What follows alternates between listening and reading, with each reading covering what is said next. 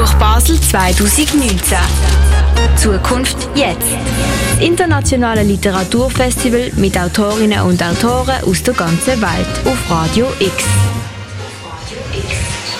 Hass, den gibt es überall im Alltag. Vielleicht einfach in einem Streit, vielleicht aber auch gegen eine ganze Menschengruppe. Hass ein Stück weit aufzulösen, das hat sich der Autor Bastian Berbner zum Ziel gesetzt. Und so hat er Menschen getroffen, die ihren Hass überwunden haben. Wie zum Beispiel ein homophober Mann, der einen jungen Schwule kennengelernt hat und so gelernt hat, seinen Hass wegzulecken. Die Geschichte erzählte Bastian Berbner in seinem Buch 180 Grad Geschichten gegen den Hass. Claire Mikalev fragt nach, ob Konfrontation auch wirklich das Erfolgsrezept gegen den Hass ist. Der Bastian Berbner ist jetzt unsere Gast im Clara. Buch Basel 2019. Live aus der Clara. Bastian Berbner. Bastian Berbner wurde 1985 geboren. Er studierte Politikwissenschaft, Geschichte und Islamwissenschaft. Bastian Berbner ist Redakteur bei der Hamburger Wochenzeitung Die Zeit und arbeitet als freier Journalist unter anderem für das Magazin der Süddeutschen Zeitung. Seine Texte wurden mit dem Egon Erwin Kisch Preis, dem Deutschen Reporterpreis und dem Axel Springer Preis ausgezeichnet. Für seinen Podcast 180 Grad Geschichten gegen den Hass reiste Bastian Berbner um die Welt in die USA, nach Irland, Dänemark, Botswana, Schweiz und Hamburg-Lokstedt. Er führte über 76 Interviews, um Geschichten über Menschen zu erzählen, die sich gehasst haben und jetzt Freunde sind. Bastian Berbner, herzlich willkommen bei Radio X zum Interview. Hallo. Wir haben es gerade gehört für Ihr Buch und für den gleichnamigen Podcast 180 Grad Geschichten gegen den Hass haben Sie Menschen kennengelernt, mit Menschen gesprochen, die ihren Hass, ihre Vorurteile überwunden haben. Und das, indem Sie eben genau diese Menschen, gegen welche Sie Hassvorurteile hatten, getroffen haben. Ist das nun die Lösung? Ist das die Lösung gegen die Polarisierung und den Hass in der Gesellschaft? Naja, das war schon meine, meine Idee am Anfang. Also ich habe mich gefragt, wenn wir doch diese Beispiele haben, wo Menschen ihren Hass überwunden haben, im ganz Kleinen, also quasi von Mensch zu Mensch, kann man das nicht irgendwie ähm, nutzen für die ganze Gesellschaft? Und ähm, die einfachste Methode wäre, indem man in einer Gesellschaft solche Begegnungen stärker herbeiführt. Also wir haben ja alle möglichen Spaltungslinien in, uns, in unseren Gesellschaften, arm, reich, äh, ähm, homosexuell, homophob, äh, Einwanderer, alteingesessen und so weiter, Religionen teilweise. Ähm, wenn man stärker dafür sorgt, dass einzelne Menschen aus diesen Gruppen sich, sich begegnen, vielleicht sogar regelmäßig, dann wird das dazu führen, dass am Ende der Hass ein Stück weit abnimmt, dass diese Wut, dieses Keifen, was wir sehen in der Gesellschaft, ein Stück weit abnimmt. Das wird natürlich nicht dazu führen, dass wir eine Friede, Freude, Eierkuchenwelt haben, in der es keine Konflikte mehr gibt. Das wäre ja völlig naiv. Aber man würde halt ähm, dieses, ja, wirklich die, die, diese Energie so ein bisschen brechen, diesen Hass so ein bisschen brechen und zurückkommen zu einer Debattierkultur, das wäre meine Hoffnung, die gesünder ist, wo man dem, dem anderen auch einmal zuhört, wo man den anderen ähm, als Menschen wahrnimmt, mit dem man völlig anderer Meinung sein kann, aber man spricht ihm nicht das Menschsein ab. Und ähm, das ist ja leider etwas, was wir manchmal in Deutschland, noch viel stärker in den USA gerade, aber auch in anderen westeuropäischen äh, Ländern ähm, sehr stark sehen. Also sollen alle mal die Menschen kennenlernen, gegen welche sie Vorurteile haben, sozusagen. Genau, und äh, also ich habe das ja äh, teilweise selber gemacht. Linie habe ich natürlich über Leute geschrieben, die das, die das gemacht haben, aber manchmal passiert das einem ja selber auch als Reporter. Und ich finde das immer erstaunlich, wenn man, ähm, man geht ja selber dann immer mit, man, mit Vorurteilen ran. Man denkt sich zu Hause am Redaktionstisch irgendwas aus, wie das da sein wird, wenn man bei Pegida in Dresden ist oder wie wenn, wenn man in, in, in einem Trump-Dorf ist, wo 87 äh, Menschen in, in Pennsylvania Trump gewählt haben. Und dann kommt man dahin und stellt fest, eigentlich sind das ganz nette Leute teilweise. Ja, ich bin politisch völlig anderer Meinung und äh, hätte nicht Trump gewählt und würde irgendwie Pegida ähm, auch nicht unterstützen. Aber ähm, am Ende findet man doch immer irgendwelche Gemeinsamkeiten, wenn man lang genug danach sucht. Und nach diesen Begegnungen ist eben, ähm, blickt man ein bisschen nuancierter auf die Welt und das finde ich sehr, sehr wohltuend. Genau, du hast gerade gesagt, du hast solche Begegnungen mit Menschen gehabt, die, die andere Meinungen haben als du.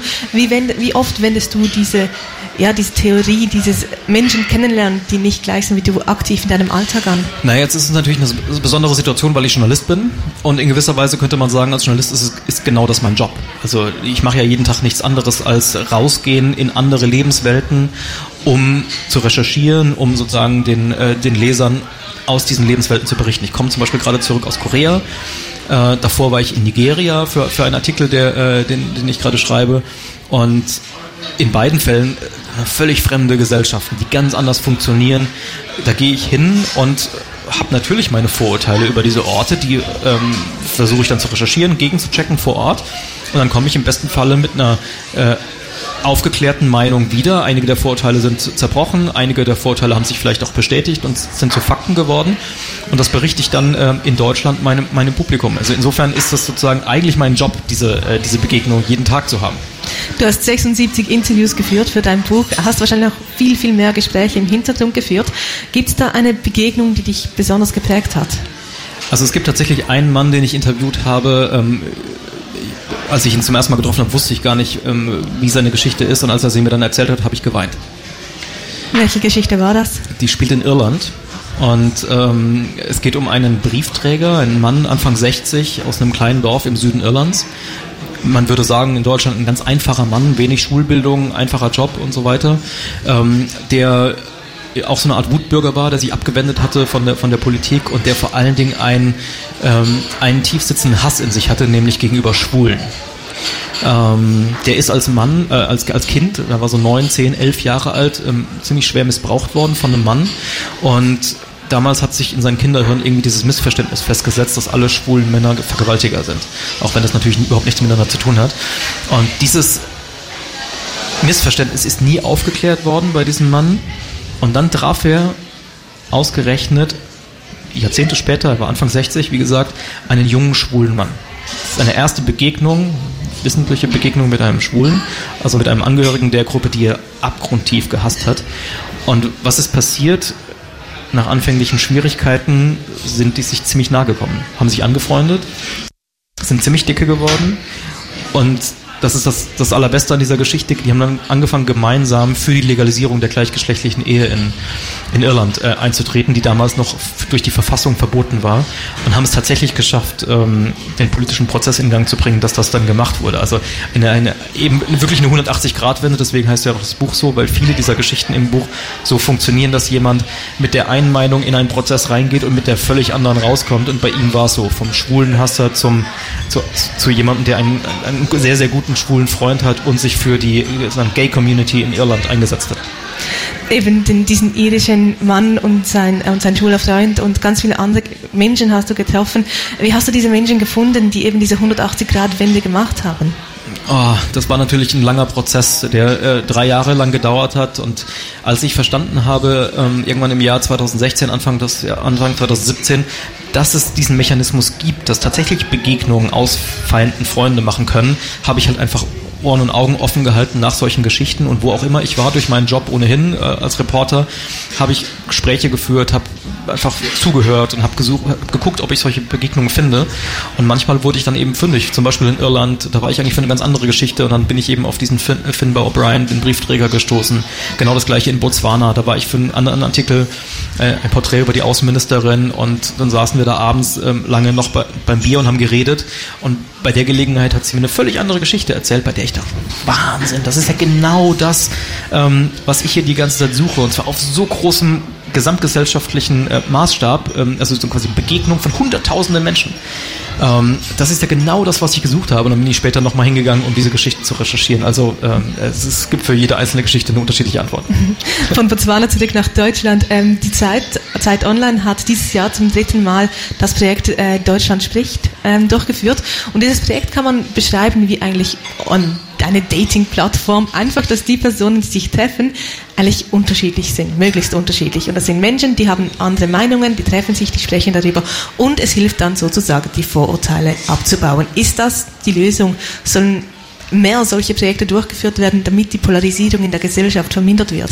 Naja, zumindest ähm, wird das gestützt von den Ergebnissen, die wir haben. Also äh, ich erinnere mich, als wir das zum ersten Mal gemacht haben im Sommer 2017, haben wir den Lesern fünf Fragen gestellt, Ja-Nein-Fragen. Also sollen wir die Grenzen besser schützen? Ja, nein. Sollen wir die Innenstädte äh, autofrei machen? Ja, nein und so weiter. Und dann haben wir den Lesern gesagt, okay, du hast fünfmal Ja geantwortet, hier ist jemand, der hat fünfmal Nein geantwortet, trefft euch doch mal zum Diskutieren. Und wir haben am Anfang auch gedacht, oh Gott, hoffentlich geht das gut und wer weiß und so, die sind ja so unterschiedlich. Ähm, und dann haben wir es aber gemacht, tausende Paare haben sich in ganz Deutschland getroffen und am Ende haben viele Teilnehmer E-Mails geschrieben an die Redaktion und ich habe mir die alle weiterleiten lassen, habe die alle gelesen und ich erinnere mich noch genau, als ich die gelesen habe, ich habe richtig Gänsehaut gekriegt, weil das war so, als ob sich die, die Schreiber dieser E-Mails abgesprochen haben. Die, in, in unterschiedlichen Variationen stand da immer derselbe Satz drin, nämlich, wir waren gar nicht so unterschiedlich, wie wir gedacht haben. Wir hatten eigentlich viel mehr Gemeinsamkeiten. Und ein Jahr später haben wir es dann in viel größerem Maßstab gemacht mit einer wissenschaftlichen Studie, die auch das genau bestätigt hat. Ähm, es funktioniert tatsächlich, dass wenn diese Menschen zusammenkommen, zwei, drei Stunden miteinander sprechen, über ein Bier trinken oder einen Kaffee trinken äh, gemeinsam, dann finden die Gemeinsamkeiten. Und das ist etwas, was nicht stattfindet, wenn der persönliche Kontakt nicht stattfindet. Also wenn man sich nur über Facebook unterhält oder vielleicht sogar gar nicht, dann unterstellt man aus der Ferne erstmal das Schlimmste und äh, kommt gar nicht auf die Idee, dass man vielleicht auch abseits von den politischen Meinungen. Vielleicht ähm, ist man Fan desselben Fußballvereins oder ähm, mag die gleiche Musik oder äh, trinkt gerne einen Rotwein oder was, was auch immer. Es gibt ja viele Gemeinsamkeiten, die man haben kann und über die man dann, wenn man sie erstmal gefunden hat, eine Beziehung aufbauen kann. Und das ist halt etwas, das nur das persönliche Gespräch bringt. Also soll man anfangen, in solchen Gesprächen auch Gemeinsamkeiten suchen. So, okay, hier sind wir anderer Meinung, aber wo sind unsere Gemeinsamkeiten? Das Schöne ist, dass Menschen das ganz automatisch machen. Also ich habe zum Beispiel ein Beispiel, das ist mir hängen geblieben von dieser ersten Deutschland spricht Runde. Da hat ein Leser aus Bamberg äh, eine E-Mail geschrieben. Der hat sich mit seiner äh, Opponentin in, in einem Biergarten getroffen. Er war eher links, sie war eher konservativ und er, er hatte erwartet, so schrieb er, ein Pegida-Monstrum oder so. Und dann kam da aber eben kein Pegida-Monstrum, sondern eine Frau, wie er schrieb, mit hochrotem Kopf den Berg herauf, hatte ihr Fahrrad geschoben, hat das Fahrrad neben seins gestellt, hat ihm zugewunken und hat ihn, das so schrieb er, in bestem westfälischen Akzent begrüßt. Die hatten noch keine zwei Sätze miteinander gewechselt, hatte er schon drei Gemeinsamkeiten. Fahrradfahren, Beide kommen aus dem Westfalisch, Westfälischen und beide hat es nach Bayern verschlagen. Drei Gemeinsamkeiten, die er nie herausgefunden hätte, wenn äh, die sich nicht begegnet wären. Das heißt, das ist ein ganz automatischer Prozess. Man, man, man kennt das ja auch aus dem Smalltalk. Man lernt irgendwo auf einer Party jemanden kennen, fängt so an zu reden. Da fliegen ja nicht sofort die Fetzen. Man denkt, ah, wo kommst denn du her? Aus Hamburg? Ach, da war ich ja auch mal, super Stadt, hin und her. Ähm, und man lotet so, so, so Gemeinsamkeiten aus. Und das ist ein sehr banaler, kleiner Effekt, aber ein super wichtiger. Ich muss langsam Schluss machen, aber eine Frage habe ich noch. Was würdest du unseren Hörerinnen und Hörern mit auf den Weg geben, die dieses Interview jetzt hören? Die Welt ist deutlich besser, als man gemeinhin denken würde, dass sie ist. Das ist zumindest meine Erfahrung aus diesen Geschichten. Ähm, egal, wo man hinkommt, wenn man hinguckt und hinhört, findet man Beispiele von Menschen, die Hass überwunden haben, die Gutes tun gegenüber anderen, die für einen Zusammenhalt der Gesellschaft kämpfen. Und ähm, leider geht das oft verloren in der öffentlichen Debatte. Aber es gibt diese Menschen, es gibt dieses Gute und ähm, das wertzuschätzen und auch erstmal wahrzunehmen, ist, glaube ich, ganz, ganz wichtig. Bastian Werbner, herzlichen Dank für dieses Gespräch. Sehr gerne. Ähm, das 180 Grad Geschichten gegen den Hass von Bastian Werbner ist im CH Beck Verlag rausgekommen. Der gleichnamige Podcast mit Stimme und Schlüsselmoment aus dem Buch findest du auf 100-80.de. Schreiben, erzählen, dabei sein. Das Internationale Literaturfestival Buch Basel 2019. Zukunft jetzt.